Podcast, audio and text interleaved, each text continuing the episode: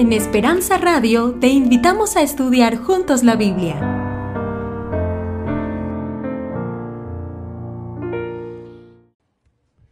Muy buenas tardes. Qué privilegio saludarles, mis hermanos. Me da tanto gusto ver la iglesia como está hoy. Las dos áreas llenas. Sabemos que muchas, muchos de nuestros hermanos trabajan en las noches y lo entendemos. Pero qué bueno que Dios nos dio el sábado, ¿verdad? Y podemos reencontrarnos no solo con Él, sino también nosotros. Hoy pues comenzamos eh, una nueva experiencia en la iglesia de Salem. Vamos a tener una semana de, de profecías. Algunos de los hermanos de acá estuvieron por allá, ya estudiamos Daniel 1 esta mañana.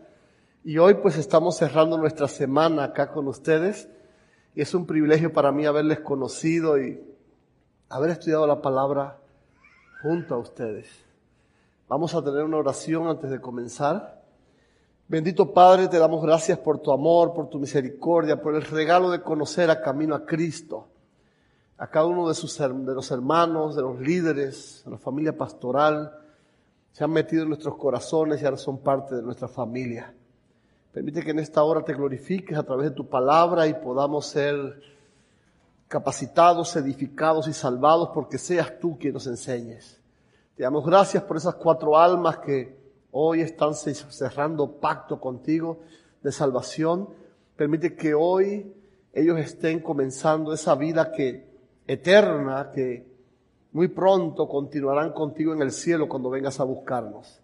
Permite que en esta hora, Padre, puedas tomar el control de esta reunión y también de nuestras vidas. En el nombre de Jesús. Amén. Mis hermanos, les invito a buscar el capítulo 6 del libro de Génesis. Eh, traemos un estudio preparado para hoy donde eh, queríamos enseñarle un grupo de cosas, pero el tiempo no nos va a permitir.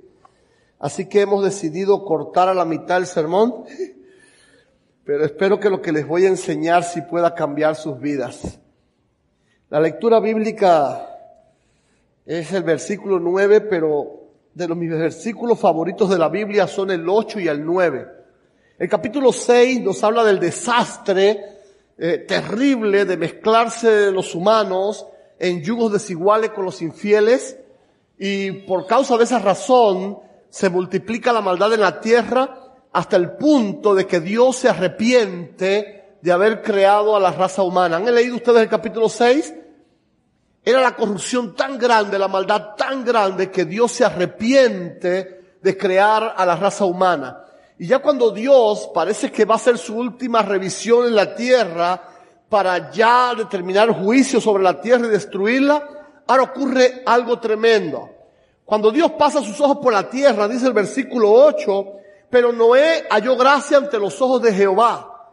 Y ahora este hombre mete en problemas a Dios. Porque para Dios hubiera sido fácil hacer así y todo desapareciera. Pero ahora resulta que hay un hombre en todo este mundo, en todo este planeta, que haya gracia ante los ojos de Dios. ¿Y por qué este hombre haya gracia ante los ojos de Dios? Pues la lectura bíblica, que fue el versículo 9, nos lo explica. Y dice allí, estas son las generaciones de Noé. Noé, varón justo, era perfecto en sus generaciones con Dios caminó Noé. Pues ni modo que Dios fuera a destruir a este justo con todos los malos que sí merecían morir, ¿sí? Ahora, ese texto que nos sirvió de lectura bíblica me muestra algo importante y es la primera enseñanza que nos da esta historia del diluvio o del arca de Noé, que es la que vamos a estudiar hoy, y es que mis hermanos se puede vivir sin pecar. Esta es una historia que hay una comisión que quiere desaparecer esta y otras más, porque dicen que son místicas, que, que no deberían estar ya en la Biblia para los adelantos que hoy la ciencia y la genialidad de cerebros que tiene el hombre hoy. Pero estos ignoran como los fariseos de Mateo 22, 29, la respuesta que Jesús le da me gusta. Dice, ustedes se equivocan porque ignoran las escrituras y el poder de Dios. Y cuando ignoramos las escrituras y el poder de Dios podemos cometer muchísimos errores. Y lo que quiero que tú entiendas en esta hora es que se puede vivir sin pecar con la ayuda de Dios, porque lo dicen las escrituras. Este hombre dice que era qué cosa? perfecto ante los ojos de Dios, caminaba con Dios y este hombre pudo hallar gracia ante los ojos de Dios en medio de una inminente destrucción que Dios iba a desarrollar. Y ahora este solo hombre cambia todos los planes de Dios. Es importante que tú analices la persona de Noé. Porque hay muchas personas que pueden acercarse a mí hoy y decir, no, pero es que figúrese que estoy en Las Vegas. Imagínense, el único trabajo que conseguí es en los casinos. No importa cuán podrida está Las Vegas, no importa en qué tú te dediques, a qué trabajas, se puede vivir sin pecar porque Noé también vivía entre la inmundicia, entre la inmoralidad, entre la corrupción y se propuso en su corazón no pecar y con la ayuda de Dios lo logró. Y ahora Dios tiene que crear un plan para salvar a este hombre y a aquellos que quieran imitarlo. Y es precisamente lo que vamos a estudiar en este momento. Allí les invito a ir al, al versículo 14 del capítulo 6 del libro de Génesis para que juntos estudiemos cuál fue el plan que trazó Dios para salvar a la raza humana gracias a la actitud de este hombre a la decisión de este hombre de no corromperse con sus compañeros de trabajo, con sus vecinos, con sus compañeros de clase, y decidió serle fiel a Dios. Ahí en el versículo 14 está la solución y dice Dios a Noé, hazte un arca de madera de gofer. Y quiero detenerme un momento allí, porque este, este detalle, este texto, es uno de los que da pie a estos grandes genios para decir que esto es una locura y que no debía estar en la Biblia. Es que realmente Dios no oculta nada. Dios escribe con tal claridad para que el mundo entienda cómo fue el proceso. Y ahora cuando esos eruditos de hoy leen ese texto, dicen, ya ve, eso no pudo ocurrir, eso no puede ser, porque lo que mandó a fabricar Dios no fue un barco. Allí, en ese texto, donde dice, hazte un arca de madera de gofer, la palabra arca que aparece allí no es una palabra hebrea, es una palabra egipcia. Y esa palabra egipcia es teba, que significa caja. Así que lo que Dios mandó a fabricar, ¿qué cosa fue? Una caja de madera. Y ahora los eruditos, los eruditos que estudian las lenguas y Dicen, ves, es una locura de los cristianos hoy creer que una caja de madera puede flotar. Ellos ignoran las escrituras e ignoran el poder de Dios. hay otra cosa interesante que quiere mostrarnos ese capítulo, allí ese texto, el versículo 14, cuando dice, hazte un arca de madera de gofer. Yo quiero hacerte una pregunta. Para poder construir esa caja de madera, ¿Qué tenía que ocurrirle a los árboles de gofer? Al cortarlos tenían que morir. Dios nos estaba dando un mensaje desde el mismo capítulo 6 de Génesis a la generación de este tiempo. La muerte era la que iba a sostener la vida. Alguien iba a morir para que la raza humana pudiera seguir viviendo y merecer vivir. Así que el arca, la caja de madera, los árboles de gofer iban a morir para que de esa única manera pudiese vivir la raza humana, así como hoy Cristo Jesús también es el único medio de salvación porque Él tenía que morir para que tú y yo alcanzáramos salvación.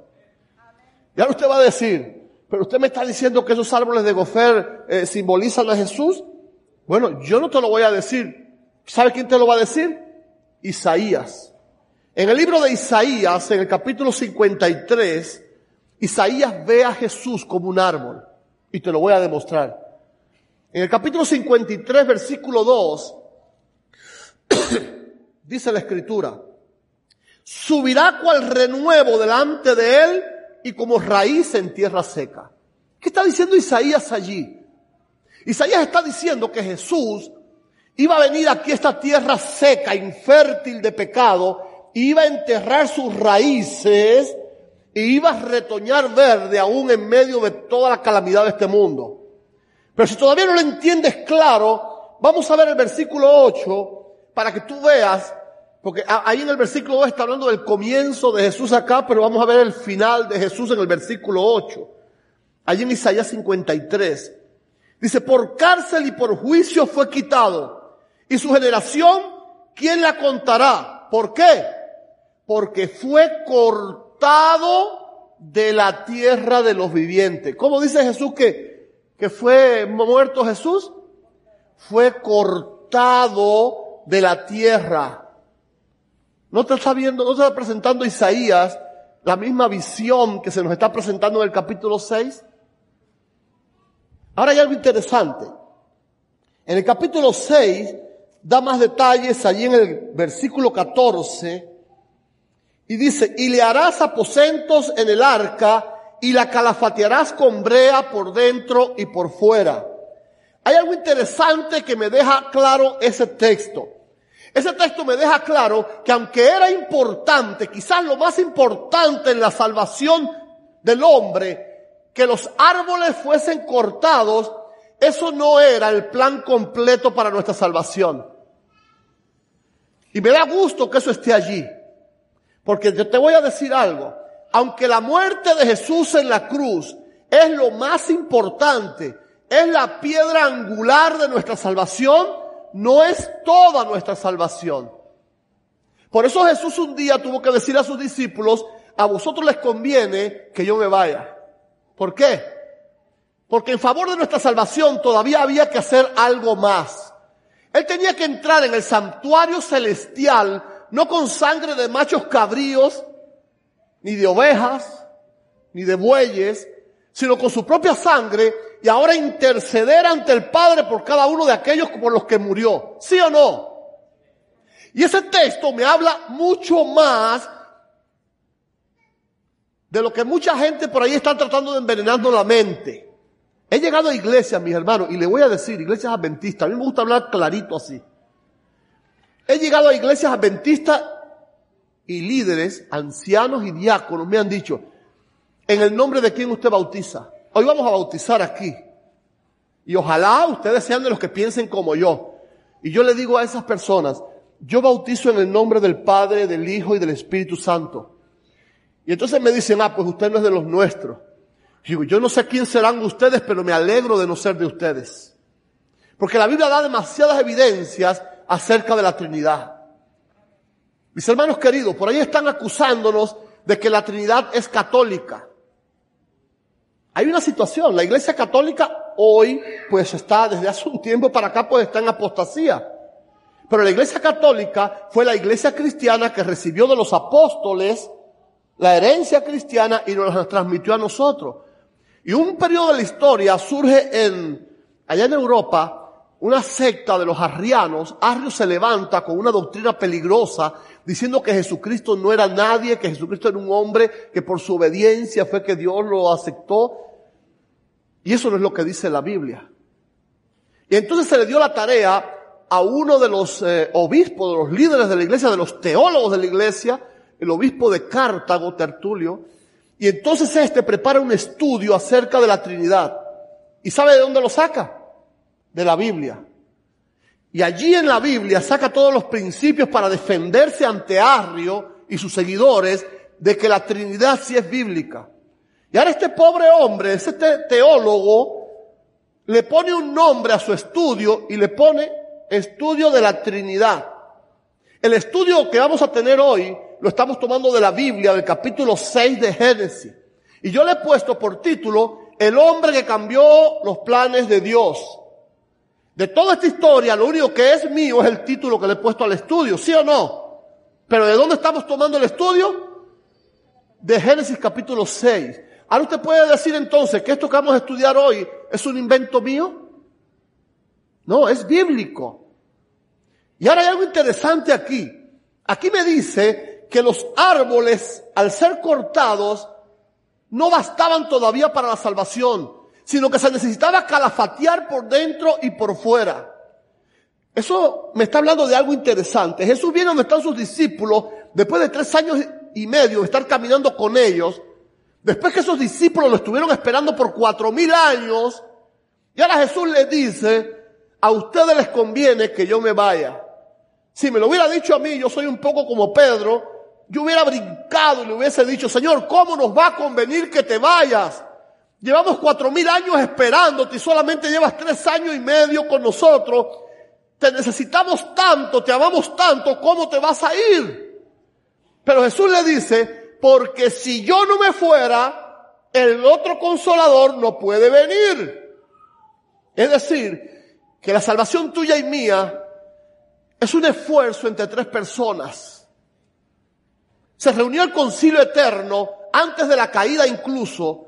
Tanto nos amaba el Padre, tanto nos amaba el Hijo, tanto nos amaba el Espíritu Santo, que se reunieron para hacer un plan para que en caso de que el hombre cayese, pudieran ser rescatados por su amor y su misericordia.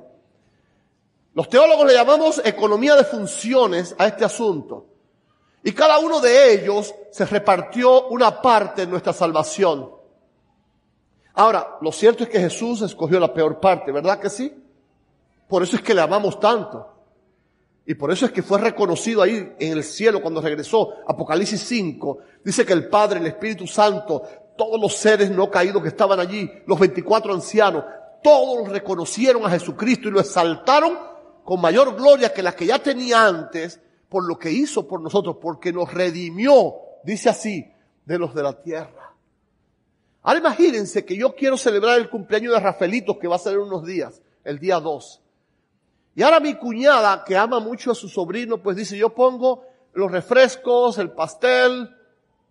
Y mi esposa dice, pues yo pongo la piñata, los dulces. Y yo como ya veo que todo está garantizado, yo digo, bueno, pues yo voy a encargarme de la limpieza y el orden para que el cumpleaños se pueda desarrollar y cuando se termine toda la fiesta, pues yo me voy a encargar de limpiar todo y recogerlo todo Ahora te voy a preguntar a ti. Porque a mí me tocó la parte más fea. ¿Yo soy menos que mi esposa y que mi cuñada?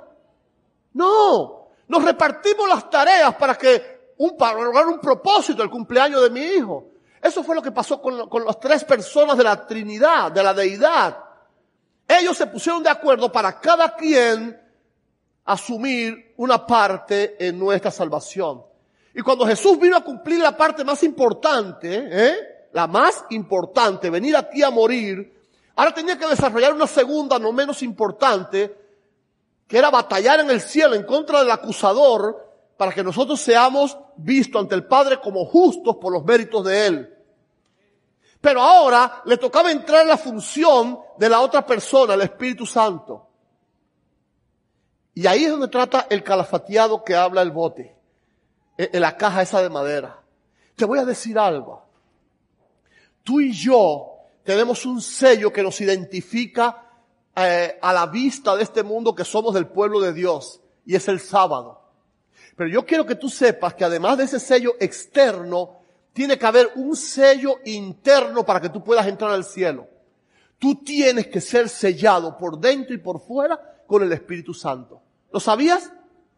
Así que mis hermanos, a partir de hoy, si no lo habías pensado de esa manera, sin dejar de ser la iglesia del libro, tenemos que convertirnos en la iglesia del Espíritu Santo.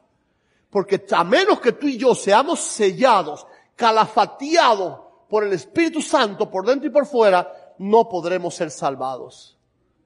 Y ahora continúa diciendo allí el versículo 14. En el versículo 15. Y de esta manera la harás de 300 codos de longitud del arca, de 50 codos su anchura y de 30 codos su altura. Este, esta caja de madera, esta arca, era del tamaño de un campo y medio de fútbol. Era enorme. Y es otra de las razones para que estos genios digan que era imposible que una caja de madera con esas dimensiones pudiese flotar. Ignorando las escrituras y el poder de Dios. Pero a mí me habla más estas medidas de otra cosa que de la magnitud de la caja de madera. Allí veo una relación de medidas que si tú analizas el santuario, es la misma relación de medidas del santuario. Pero además, si analiza la relación de medidas, es la misma relación de medidas del cuerpo humano. Es decir, nuestro ancho es seis veces nuestro largo. Y nuestro alto, es decir, la medida que tenemos desde el pecho a la espalda, es diez veces nuestra longitud. Es decir, que en esas medidas del arca, lo que me está diciendo que hay una relación de medida de un cuerpo humano. Que eso es lo que ignoran estos cerebros, estos genios. Que no era una caja de madera la que nos iba a salvar. Era un hombre simbolizado a través de ese plan de Dios el que iba a traer nuestra salvación. Pero todavía hay muchas más maravillas que descubrir acá. Si vamos al versículo 16, dice allí, una ventana harás al arca. Y allí vuelven las críticas. Me he dedicado a estudiar, investigar acerca de esto. Y ahora los grandes pensadores de este mundo dicen, qué locura. Si Dios es tan buen arquitecto, si Dios es tan genial, ¿cómo se le ocurre hacer un arca del tamaño de un campo y medio de fútbol y poner una sola ventana? Es que ignoran las escrituras y el poder de Dios. Esa ventana era el único lugar por donde le entraba la luz a los humanos que estaban adentro. ¿De qué estamos hablando? ¿Quién, a quién simboliza esa ventana? A Cristo Jesús. Esa ventana simboliza a Cristo Jesús. La única ventana por donde le puede entrar luz al pueblo de Dios también en ese tiempo es a través de Cristo Jesús. Vamos a analizar un poquito este asunto. Esas personas estaban metidos dentro de esa caja de madera, dentro de esa arca. Ellos no veían lo que estaba pasando afuera, ¿sí o no? Estaban encerrados allí. Era violento las olas la tierra se abría y los chorros golpeaban por abajo. Los golpes de agua venían por los lados. Esta familia que estaba allí dentro del arca sentía el rumor del agua y lo único que podían hacer era aguantarse duro allí, pero ellos no sabían de dónde venía el golpe. Estamos hablando de algo interesante. Nos vamos a meter un poquito hondo ahora aquí. ¿Usted cree que fue difícil para esas personas? Estar allí sin saber de dónde iba a venir el golpe. Pero claro, ellos estaban mejor que los que estaban afuera, ¿verdad? Porque los que estaban afuera el agua ya le estaba llegando. Pero no creas que fue fácil para ellos. Nosotros, el pueblo de Dios, también hoy estamos como esas, como esas familias que estaban dentro del arca. Estamos llegando a un momento difícil de la historia, donde no sabemos de dónde nos va a llegar el golpe. ¿Sí o no?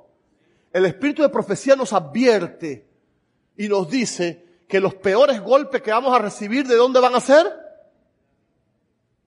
De dentro. De dentro, de los que un día fueron de nosotros. Esos son los que más fuerte nos van a pegar. Hoy tú y yo estamos viviendo más o menos el comienzo de esta situación. Vemos pastores a quienes amamos que dicen esto debe ser de esta manera.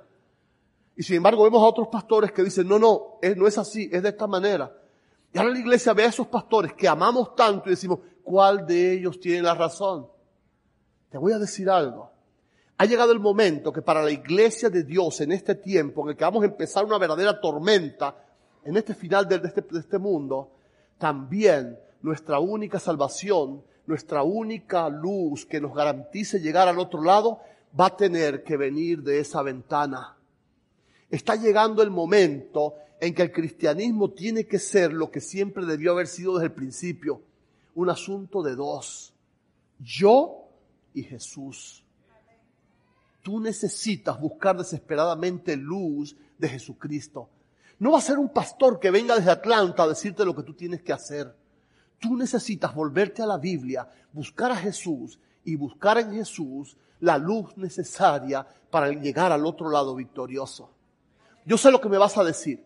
Quizás tú me dices, no, pero es que fíjese, me está pasando algo. Llevo 20 años en la iglesia. Yo leo la Biblia, pero no la entiendo. ¿Han escuchado ustedes esa expresión? Yo solamente tengo una, una receta para ti. Si has abierto la Biblia y no la entiendes, yo te voy a decir algo. Persevera.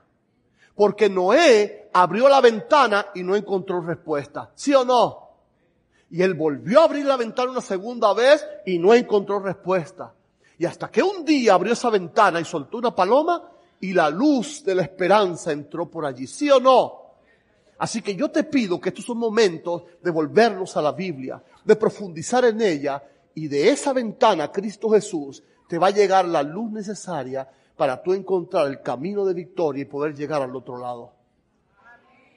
Hay algo interesante más que nos dice este versículo 16. Dice allí, y pondrás la puerta del arca a su lado. Es decir, me está hablando de que el arca tiene cuántas puertas? Una. Los animales que se querían salvar tenían que entrar por esa puerta. Los seres humanos que se querían salvar tenían que entrar por esa puerta. ¿Sí o no? Hay una sola puerta de salvación. Yo doy gracias a Dios porque hay cuatro almas en este día que han decidido entrar por esa puerta. Jesús mismo lo dice y se define como una puerta o la puerta. Allí en cuando vamos al capítulo 10 de San Juan, él dice, yo soy la puerta y el que por mí entrare hallará pastos y entrará y saldrá.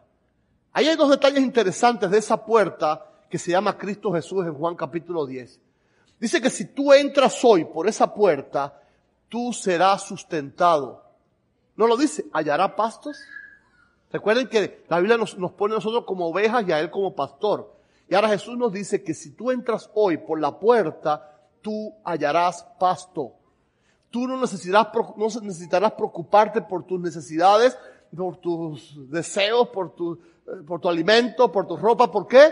Porque dice Jesús que si entraste hoy por Él, tú hallarás pasto. Pero hay un segundo detalle que me dice Juan 10.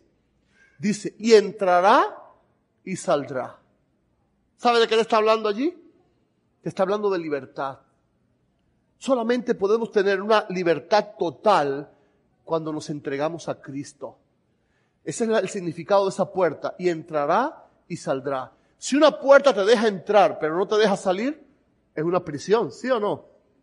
Qué fácil te meten a ti por indocumentado, por lo que sea, en la, en la prisión del condado, ¿verdad? Muy corteses los policías te abren la puerta y te dicen, entre. Pero para salir, ¿qué pasa? Pero dice Jesucristo que Él es una puerta que además de que encontrará sustento el que entre por Él, tendrá la perfecta libertad. Y lo más lindo es que Jesús dice, yo soy la puerta, una sola puerta. Aquí en Las Vegas hay muchas puertas. Se abren muchas puertas en Las Vegas, ¿sí? La puerta de la oportunidad, la, puerta de la suerte, la puerta de la prostitución, la puerta de las drogas, y de todas esas tú puedes escaparte, dicen ellos, ¿verdad que sí? De la miseria, de, de cuántas cosas. Pero son prisiones, verdaderas prisiones que te van a someter. Pero Jesucristo dice que la perfecta libertad la vas a encontrar únicamente si entras por la única puerta de salvación. El arca tenía una sola puerta. Los animales y las personas que querían salvarse tenían que entrar por esa única puerta. Ahora lo interesante es que dice que la puerta estaba aquel lado, ¿dónde? Al lado. Pudiéramos decir, como dicen las otras versiones, a su costado. Yo te voy a preguntar a ti, ¿por dónde fue que abrieron a Jesucristo con una lanza para que tú y yo pudiéramos entrar como hijos al reino de los cielos? Lo abrieron por su costado. Cristo fue abierto en su costado para que tú y yo encontráramos una entrada a la salvación eterna y pudiéramos escaparnos de este mundo de miseria, de dolor, de pecado y de muerte. Todavía hay algo más interesante en ese texto del versículo 16. Termina diciendo, y le harás piso bajo, segundo y tercero. El arca tenía tres pisos.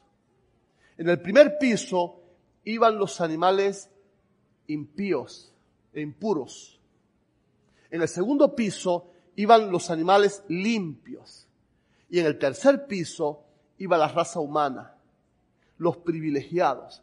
¿Quiénes eran los que tenían acceso a la ventana? El hombre. Es decir, como esa ventana simboliza a Cristo Jesús, tenía que estar al alcance de todos los hombres, ¿sí o no? ¿Se acuerdan del sueño de Jacob? Después que le hizo las trampas a su hermano y a su papá que lo engañó allí, se iba huyendo porque sabía que había actuado mal. Él sabía que merecía morir por lo que le había hecho a su hermano y por haber engañado a su padre. La trampa, la mentira, el pecado siempre nos va a llevar lejos de nuestro Padre. Y ahora por allá en cierto lugar le entra sueño y toma una piedra y se acuesta y esa piedra es su almohada. Pero dice que en un sueño o visión a la medianoche se le presenta qué cosa? Una escalera.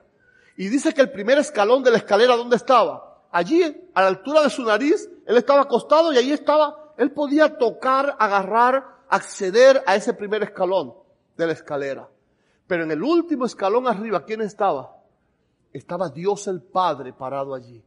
La escalera simbolizaba Jesús, que se ponía, que se puso al alcance de los hombres para que de esa manera tuviésemos acceso a nuestro Padre.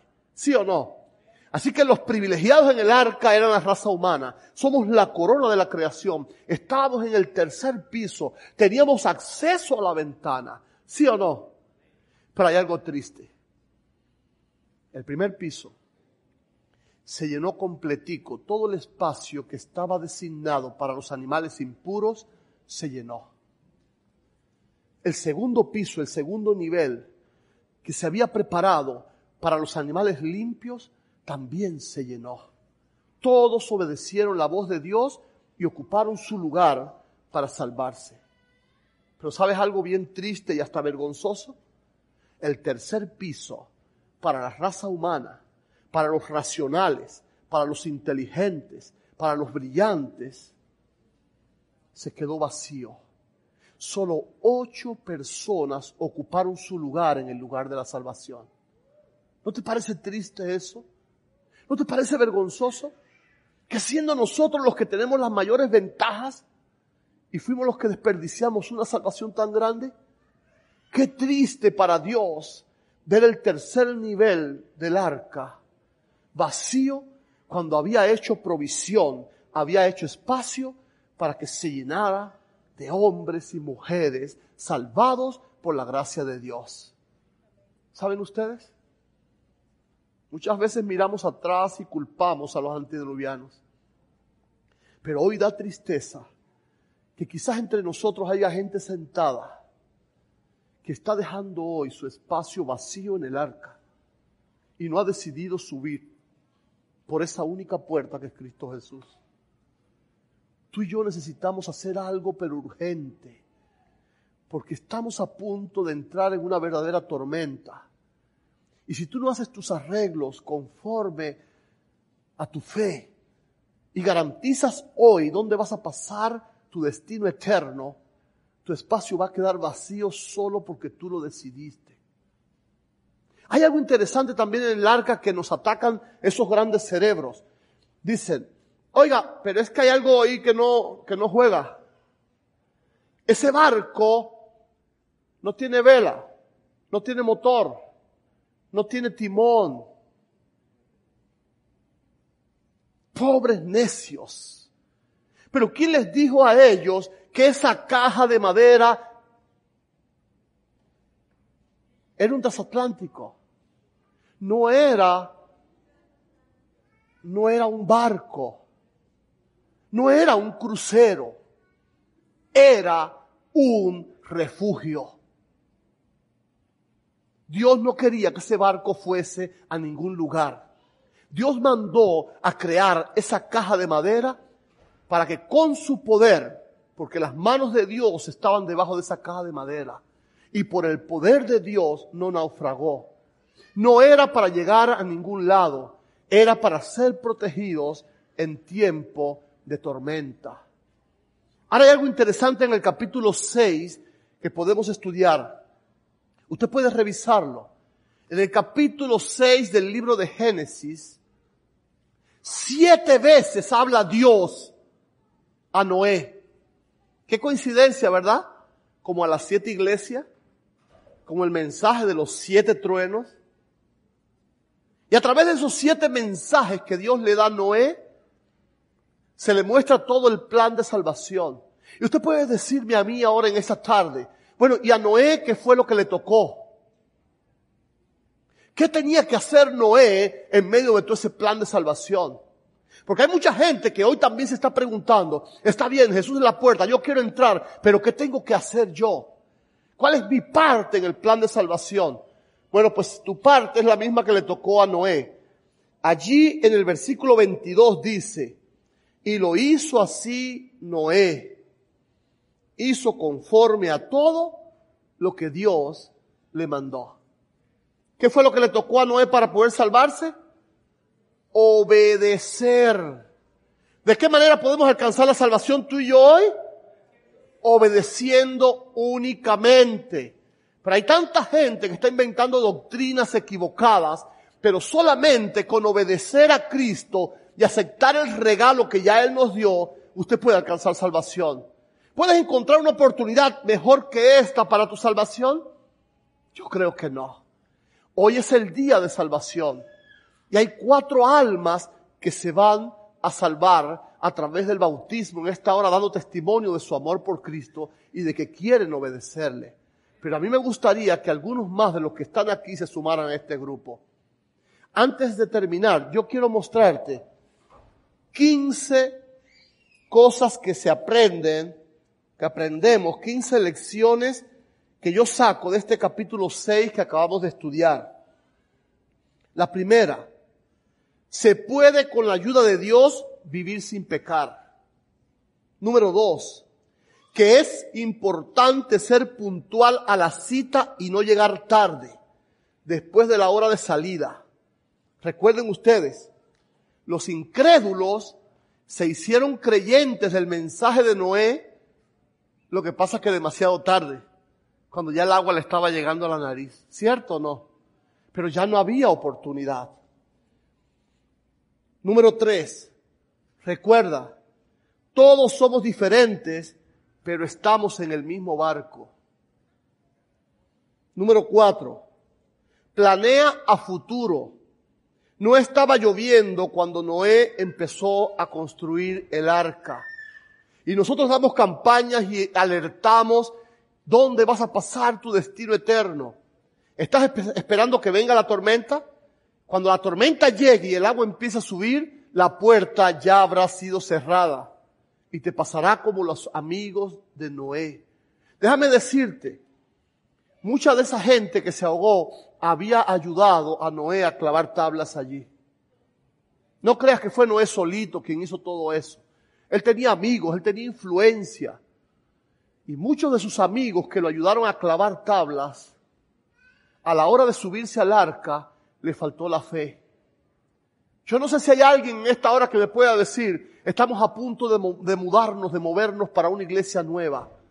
Y yo fui quien la conseguí.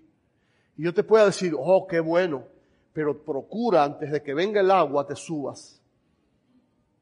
Porque no basta con conseguir un templo nuevo, no basta con ayudar a poner la carpeta en el templo nuevo, la alfombra.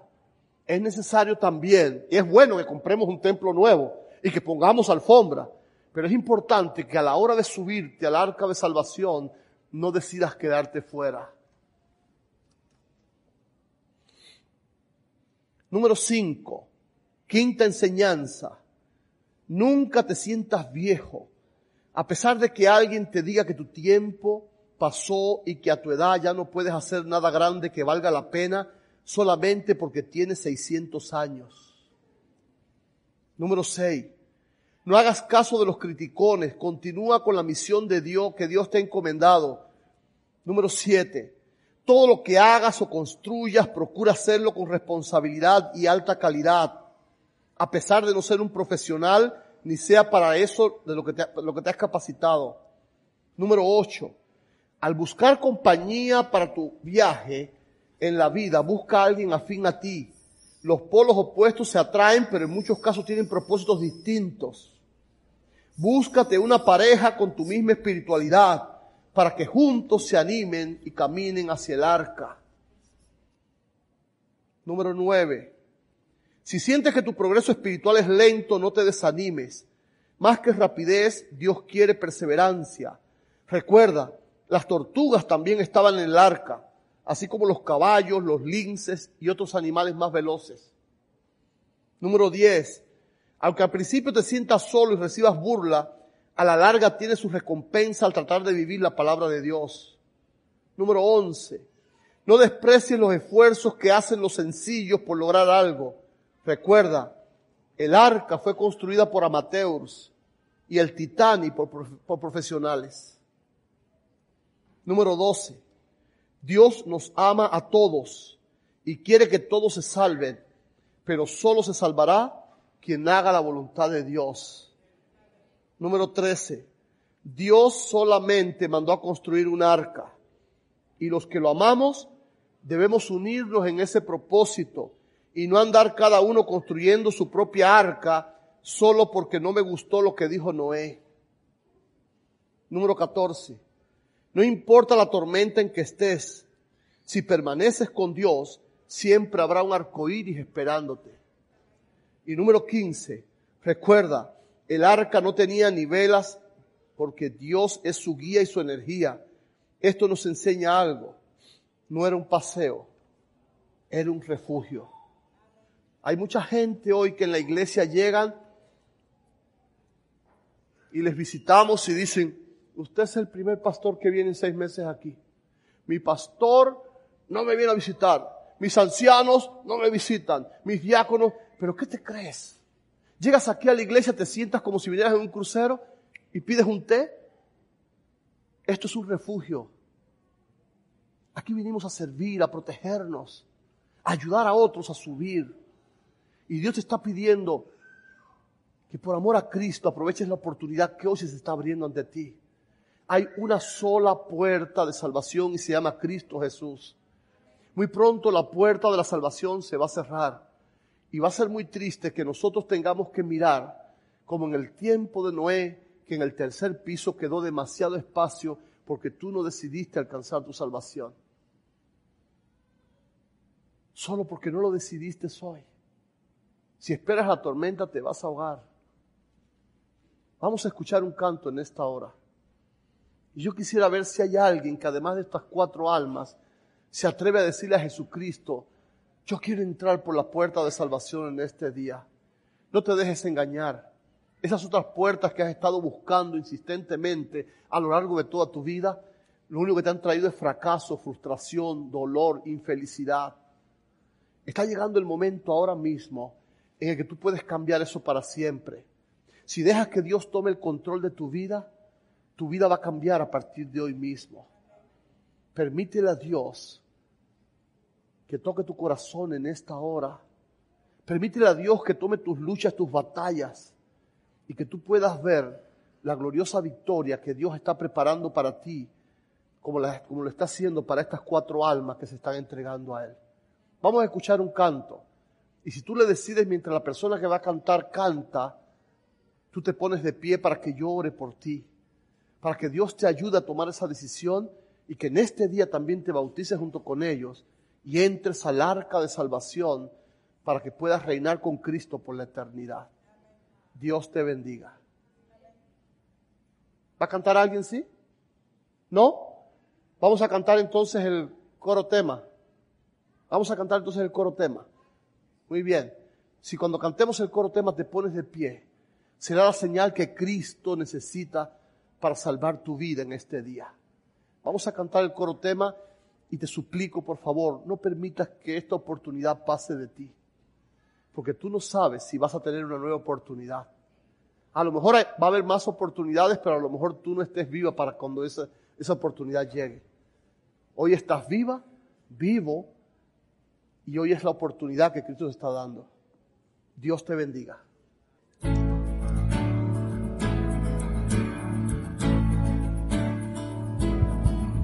Con la ofrenda de amor del Cordero y su sangre herida por mí, me ha perdonado de toda maldad, con ella me dio libertad no existen cadenas atándome por gracia de mi Salvador. El precio pagó por mi salvación, su muerte me dio Cristo Jesús lavó mi pecado en la cruz. Vida eterna me un día regresará. La sangre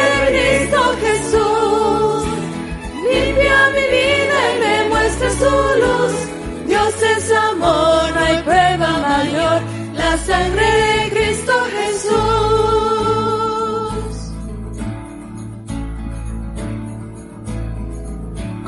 del Cordero y su sangre vertida por mí. Me ha perdonado de toda maldad, con ella me dio libertad.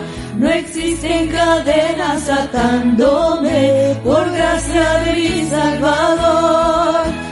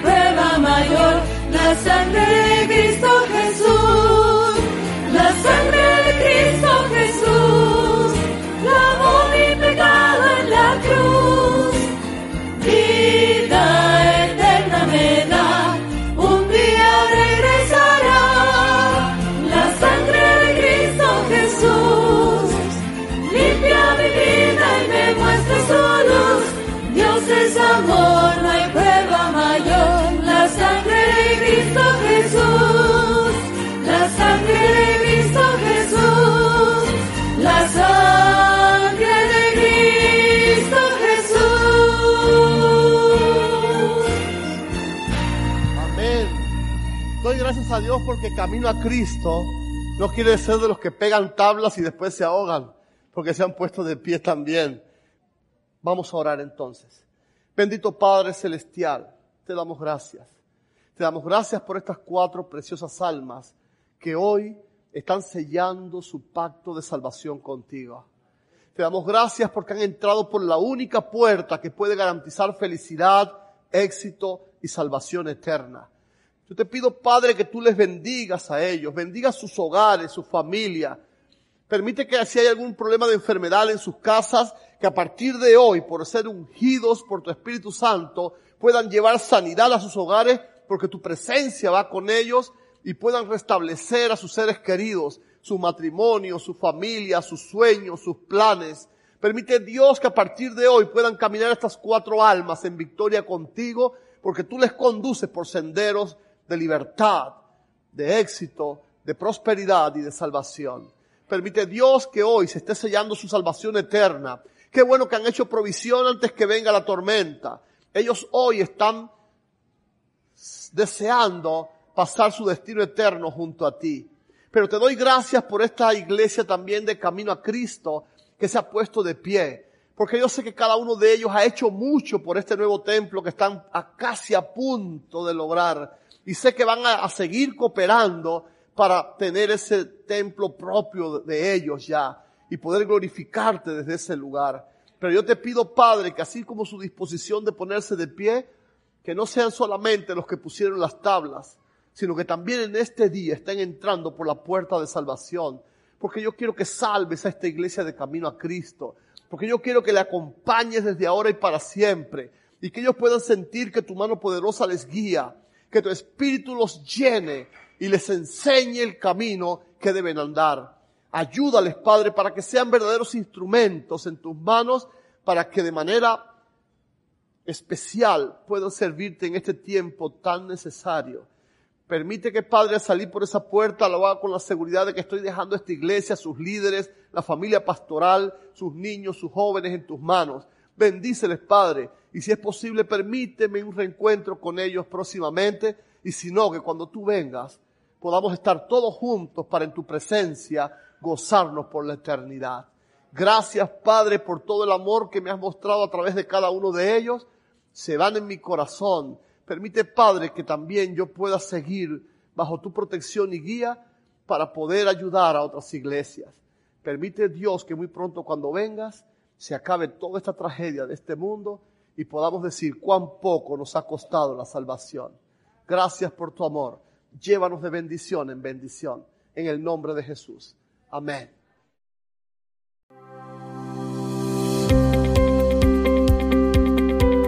Esperanza Radio. Siga disfrutando de nuestra programación en www.esperanzaradiolv.com.